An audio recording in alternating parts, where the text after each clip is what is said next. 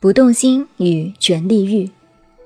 昨天一个朋友来看我，说他看到我的《孟子尽心章》的那篇文章，连着看了三遍，感慨很多。他说：“你的看法我很赞成，这样来讲对极了。从前有些人讲不动心，好像是要把心压着不让它动，那是不对的。不动心是要能做到临事不动心，才是真不动心。”事实上，到了利害关头，这个事业可做不可做呢？很难下决心。真正的定力是要到这个时候能不动心。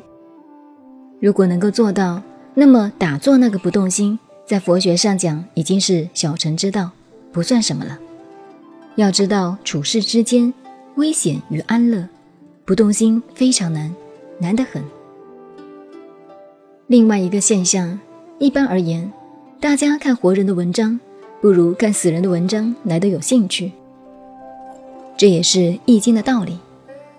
人情重死而轻生，重远而轻近。远来的和尚好念经，那是必然的。曹丕在他的文章里就提到：“常人贵远而近贱，向深而背实。”这两句话。譬如最近美国一个学禅的来了。他原本在美国名气就很大，但经我们一捧，美国的禅宗大师来弘道了，中山堂便有千百人来恭逢其盛。如果要我去讲，不会有两百人来听的。要是我到国外去，那又不同了。所以要做事业，人情的道理大家要懂。如果这个道理不懂，就不要谈事业。前面说过。人情多半是重远而亲近，重古而轻今。古人总归是好的，现在我不行了，死了以后我就吃香了。像拿破仑啊、楚霸王啊，死了以后就有人崇拜。所以大家要了解人情及群众的心理。人情是什么呢？除了饮食男女之外，权力欲也是很大的。不仅是想当领袖的人才有，权力欲人人都有。男的想领导女的，女的想领导男的。外边不能领导，回家关起门来当皇帝。丈夫回了家，对太太说：“倒杯茶来。”太太呢？鞋子太乱了，老公，请你摆一下。这就是权力欲。人都喜欢指挥人，要想人没有权力欲，那就要学佛家了。到了佛家无我的境界，就差不多了。一个人只要有我，便都想指挥人，都想控制人。只要我在，就是希望你听我的。这个里边自己就要称量称量你的我有多大，盖不盖得住。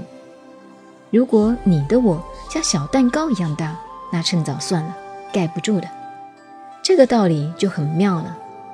所以，权力欲要控制，不仅当领导的人要控制自己的权力欲，人人都要控制自己的权力欲。因为人有我的观念，我有喜恶，所以有这个潜意识的权力欲。权力欲的倾向就是喜欢大家听我的意见。我的衣服漂亮不漂亮？哎呦，你的衣服真好，真合身。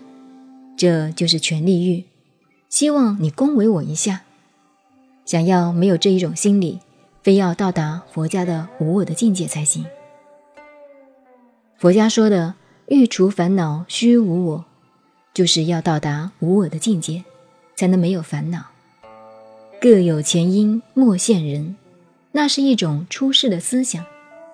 真正想要做一番治世入世的事业，没有出世的修养。就不能产生入世的功业。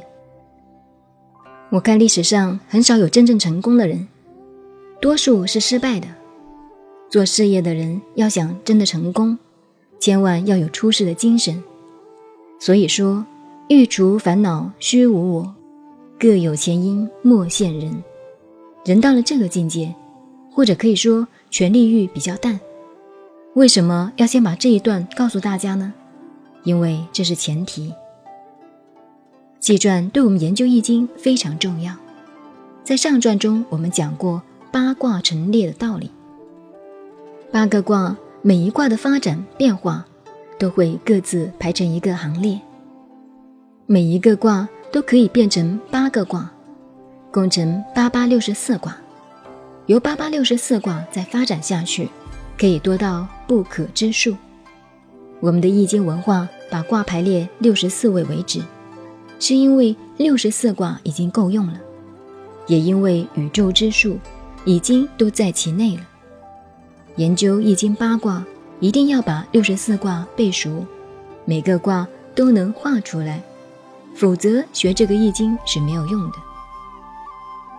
不过你背熟了八八六十四卦还是没有用的，还要熟到随时想得出、画得出，一提就能够想出来，像在你面前一样，这样才能谈到用。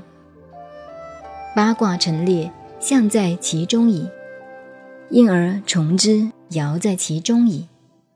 八卦陈列，象在其中矣。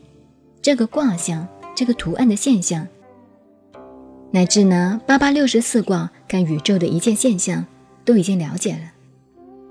因而从之，爻在其中矣。先天八卦只用三爻，据说我们老祖宗画卦画的都是三爻卦。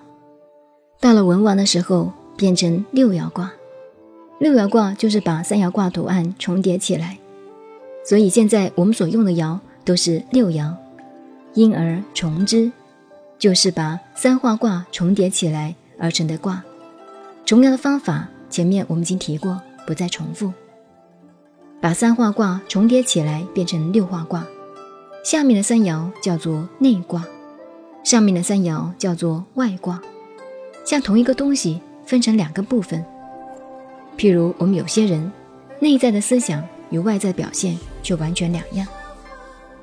有时候我们问一个人你好不好，他说好，很好，嘴上这样说，实际上他肚子里还在生气呢。有很多的事情内外都是两样的，他说好不一定好，好不好呢？说不定还很好呢。这个世界上的事物都是内在与外在两面的，一切外在的形态都是从内在滋生出来。譬如你说这两年运气不好，因为你心中有一个东西丢不掉、放不开。如果你心中本来无事，就四季春风、天天太平了。可见内在是很重要的，外卦也可以叫上卦。内卦也可以叫下卦，一般我们画卦是从下面画起。事实上，它的意思不是由下而上，而是代表了由内向外的一种思想。因为一切事物的发展都是从内发生到达外面。大家看一个水果摆在桌上，它慢慢烂了，都是从里面先烂，当然也会因外部细菌感染而由外烂起。但是我们中国的名言“务必自腐，而后重生”，许多东西都是从里边开始烂的。所以说“务必自腐，而后重生”。人必侮之，而后人侮之。一个人不自重，侮辱了自己，然后人侮之，别人才来欺侮你。换句话说，你心里有鬼，外面就有鬼了。如果内心没有鬼，外边也不会有鬼了。所以画卦要由内而外，就是这个道理。由内到外，说明物必自腐而后重生，人必自侮而后人侮的道理。一个社会、一个国家都是这样，自己站不起来，依靠旁人永远没有办法。自己先自我，没有独立的人格，那就没有办法。所以因而从之，爻在其中矣。这就是变化。为什么由先天卦三爻变成六爻呢？爻者变也，爻的变化就在于这个交。